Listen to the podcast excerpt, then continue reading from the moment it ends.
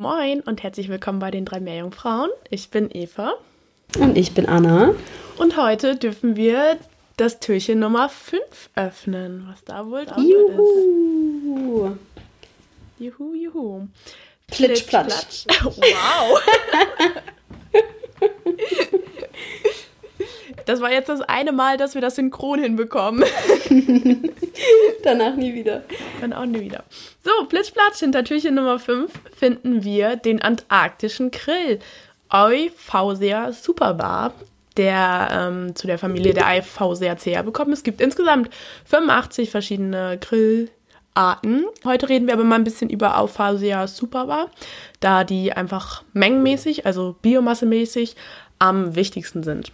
Euphausia, Euphausia superbar oh, lebt rund um die Antarktis in den ganzen anliegenden Meeren und spielt eine ganz wichtige Schlüsselrolle im arktischen Ökosystem.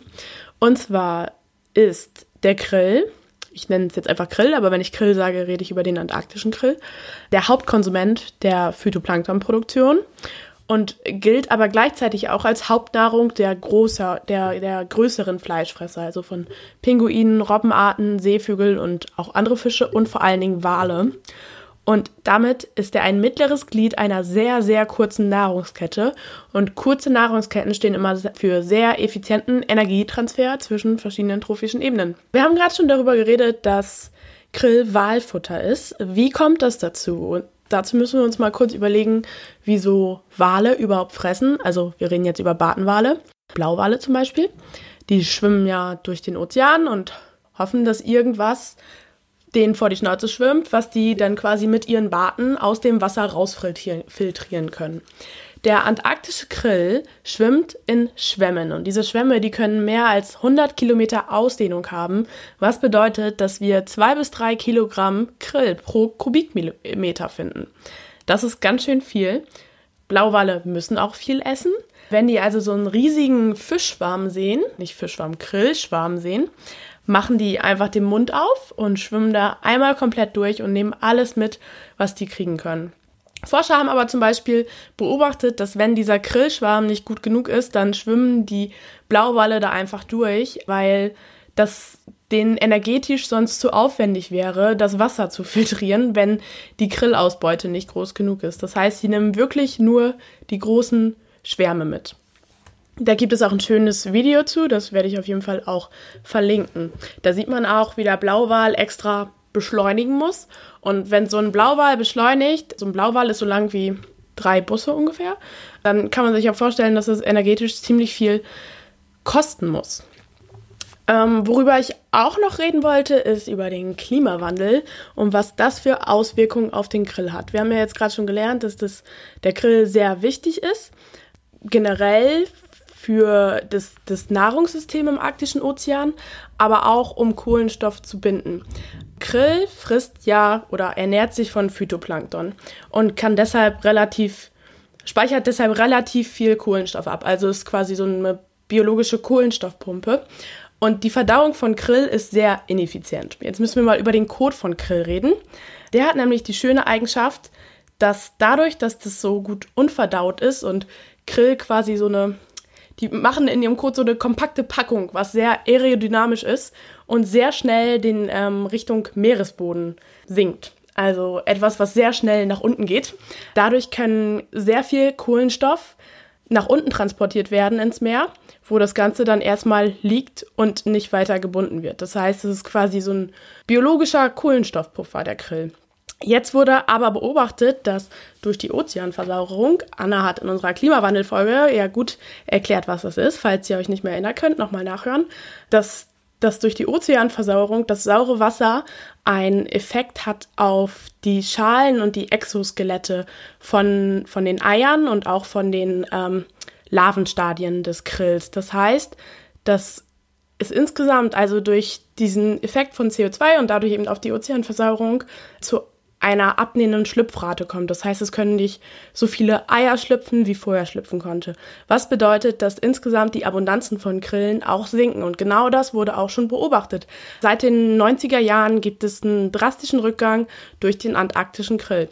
Das kommt aber eben nicht nur durch diesen CO2-Effekt, sondern eben auch durch die ähm, ansteigende Temperatur, da Krill sehr nah an Meereis gekoppelt ist. Krillweibchen legen ihre Eier an der Oberfläche, das können ziemlich viele sein. Diese Eier, die sind so konzipiert, dass die zu Boden sinken. Und die sinken 10 Kilometer zu Boden teilweise. Auf jeden Fall richtig, richtig tief. Dort schlüpfen dann quasi die ersten Larvenstadien, die dann wieder nach oben schwimmen oder nach oben steigen und unterm Meereis sich festsetzen. Und die sind wirklich wieder rangeklebt und fressen dann quasi die Eisalgen ab, die einerseits unter dem Meereis oder auch im Meereis selbst leben. Man sieht also, dass der ganze Lebenszyklus und besonders der von den jungen Krillstadien sehr ans Meereis gekoppelt ist und wenn das nicht mehr da ist, auch wenn das antarktische Meereis nicht so stark zurückgeht wie das arktische Meereis, wenn das trotzdem nicht mehr da ist, dann funktioniert dieser ganze Zyklus einfach nicht mehr. Und Krill kann fünf bis sieben Jahre alt werden. Wir haben ja in der Klimawandelfolge gelernt, dass Tiere mit einer jüngeren, äh, mit einer kürzeren Generationszeit sich besser anpassen können. Der Krill ist dafür wahrscheinlich nicht gemacht. Der kann sich nicht so schnell adaptieren. Was man nun beobachtet hat in der Antarktis, dass stattdessen die Salpen anfangen, diese Rolle im Foodnetz, im, im ähm, Nahrungsnetz, Nahrungsnetz im Nahrungsnetz einzunehmen. Ähm, die können diese Arbeit als biologische Kohlenstoffpumpe auch erfüllen, weil der Code relativ ähnlich ist von den Salpen. Salpen, das sind solche kleinen, ja, die sind ein bisschen kleiner als Krill. Krill ist ungefähr 6 cm groß, Salpen ein paar Zentimeter kleiner, allerdings bilden die so lange Ketten. Krill bildet Schwärme, Salpen bilden Ketten. Das sind so gallertartige Filtrierer. Also Krill sind ja kleine Krebstiere und Salpen, die sind eher so, ja, wie Flumme. so das Wort gallertartig beschreibt, es schon ganz gut. Und die leben eigentlich eher in wärmeren Gebieten. Allerdings hat man eben gemerkt, dass es Vorkommen im südlichen Ozean mehr wird, eben durch den Klimawandel. Die können relativ schnell wachsen, also die reagieren ähnlich auf große Phyton, Phytoplanktonblüten und sinken dann zu Boden. Und so kann eben auch Kohlenstoff auf biologische Weise gebunden werden. Allerdings könnten diese Salpen ähm, Konsequenzen für das Nahrungsnetz haben, weil der Krill oder das ganze antarktische Nahrungsnetz ist eben um den Krill aufgebaut und Salpen liefern einfach ganz andere Energie, als es Krill tut. Ja, und deshalb fragen sich im Moment Forscher, kann, kann Krill so schnell adaptieren? Was wird passieren, wenn Salpen das Nahrungsnetz übernehmen im antarktischen Ozean? Und generell, was passiert mit dem Klimawandel im Antarktischen Ozean? Und ein ganz großes Problem ist auch einfach, man weiß besonders noch nicht so richtig, was im Winter passiert in der Antarktis, weil man so schlecht im Winter, wenn alles duster ist und alles zugefroren ist, dahin gehen kann und forschen kann. Und dadurch weiß man eben ganz viel über die Tiere allgemein noch nicht. Was man aber überlegt hat, ist, ob man das sich dieses ganze Konzept nicht irgendwie menschlich zunutze machen kann. Also ob man zum Beispiel die antarktische See andüngen könnte mit Eisen. Also Antarktis ist hauptsächlich eisenlimitiert, ähm, um eine größere Phytoplanktonblüte zu schaffen, um mehr Krill zu erzeugen, der darauf reagiert und dadurch quasi mehr Kohlenstoff zu binden. Aber das sind nur so Überlegungen und dieses Konzept, wir kippen Eisen ins Meer und haben mehr Produktion funktioniert auch nicht so einfach, wie es ist. Das können wir vielleicht auch nochmal in einer Extra-Folge besprechen. Da gab es nämlich auch Experimente schon zu. Allerdings hat man sich schon als Mensch überlegt, ob man Krill nicht auch als Nahrung nutzen könnte, was noch nicht so richtig entwickelt wurde, weil das Flur, was in, in dem Grill drin steckt, das ziemlich ungenießbar macht nach einer eigenen Zeit. Aber Grill wird auf jeden Fall schon als Öl für Wellness verwendet. Also Grillöl kann man, glaube ich, schon kaufen. Ich habe sowas nie probiert. Ich weiß auch nicht ganz genau, wofür das gut ist. Vielleicht schmiert man sich das einfach auf die Haut und äh, freut sich dann. Genau, das wollte ich heute so ein bisschen über Grill erzählen. Eine kleine, unterschätzte Art, die ganz viel ändern kann, auf jeden Fall im arktischen Nahrungsnetz. Cool, sehr interessant. Auf jeden Fall, auf jeden Fall. Vielen Dank, Eva. Gerne. Wir wünschen euch noch einen schönen 5. Dezember.